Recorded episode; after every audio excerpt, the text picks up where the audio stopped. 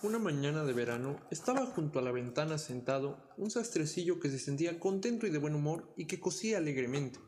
De pronto pasó por la calle una aldeana que anunciaba su mercancía. Rica mermelada, rica mermelada a la venta. Entonces el sastrecillo se le alegró el paladar cuando escuchó esas palabras y asomando su cabecita por la ventana gritó Buena mujer, suba que acaba de vender su mercancía. El aldeano subió las escaleras cargada con su pesada cesta. Una vez que llegó, abrió todos sus botes y el sastrecillo los examinó uno por uno, sospechándolos y olfateándolos, hasta que al fin dijo: Parece una buena mermelada. Pésame cuatro onzas, buena mujer. Hasta cinco si quiere, pero no se pase de eso.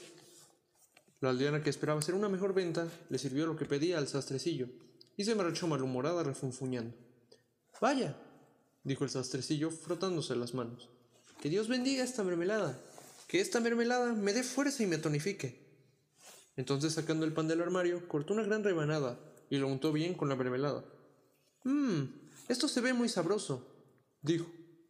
Pero antes debo de terminar este pantalón. Así que el pantalón a un lado y reanudó su costura alegremente, pero las puntadas le salían cada vez más largas. Mientras tanto, el aroma dulce de la mermelada subía por la pared que estaba llena de moscas, y éstas, atraídas por el olor, no tardaron en acudir en turno. ¡Hey! ¿Quién las invita a ustedes? dijo el sastrecillo, intentando ahuyentar a los indeseables huéspedes. Sin embargo, las moscas no entendían su idioma y revoloteaban una y otra vez en su golosina, siendo cada vez más. Entonces el sastrecillo se enojó mucho y cogiendo de entre los pedazos de tela un paño, gritó Ya verán, tendrán su merecido. Y descargó un fuerte golpe sobre las moscas. Cuando levantó el paño, vio que al menos siete habían quedado muertas. ¡Qué valiente eres! pensó el sastrecillo muy admirado de su hazaña. Esto tiene que saberlo toda la aldea. De inmediato corrió a cortar un cinturón para coserlo y bordarlo con grandes letras que decían siete de un golpe. ¿Qué digo la aldea? exclamó. Todo el mundo ha de saberlo.